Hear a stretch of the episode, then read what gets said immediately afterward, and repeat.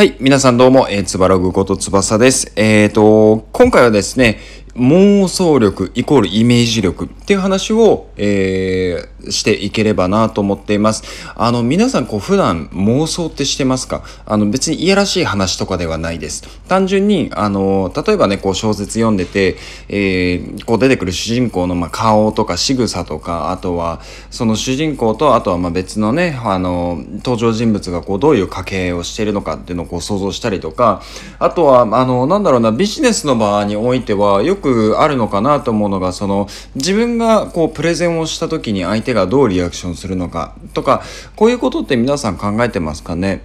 ね、あのー、なんで今回この話をしたかというと、まあ今日ちょっとそういう、あの、まあイベントみたいなのがあって、僕今、えっ、ー、と、何かこうメンバーのサポートをしてるんですけど、そのうちの一人がですね、まあ20、20代前半かな ?20 代前半の子なんですけど、あの、全く想像ができないっていうご相談を受けたんですね。で、まあ、よくよく考えたら自分も20、20代前半のタイミングって、まあ、相手がどう考えるとか、自分が発言したことに対して相手がどう受け取るのかなんて、もう、みじも考えてなかったんで、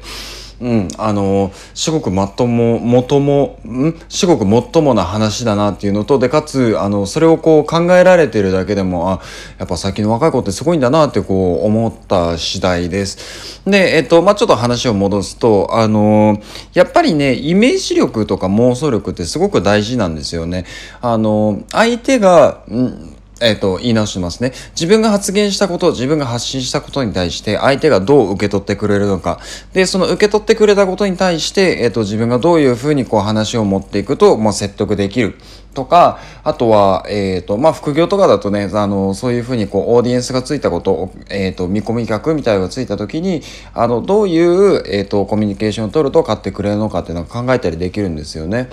ね、なので、あの、別に仕事に限らず、あの、プライベートでも全然活用できることだと思います。例えば、うん、ものすごく超極端な例なんですけど、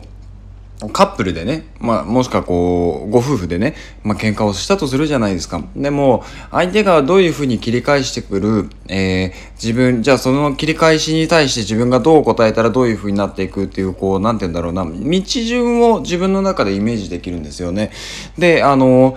こういう準備ができているかできていないかによって、その瞬間瞬間の対応の、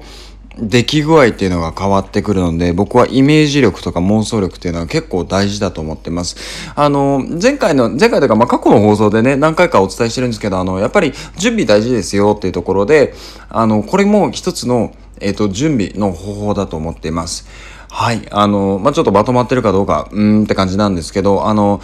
簡単に思ってもらえば、えっ、ー、と、簡単に捉えてもらうと、えっ、ー、と、イメージ力、かつ、えー、妄想力っていうのは、えっ、と、仕事の上でも、プライベートの上でも大事ですよっていうことを、え今回の配信とさせてもらえればなと思います。はい。えっ、と、では、また別の配信でお会いしましょう。またね。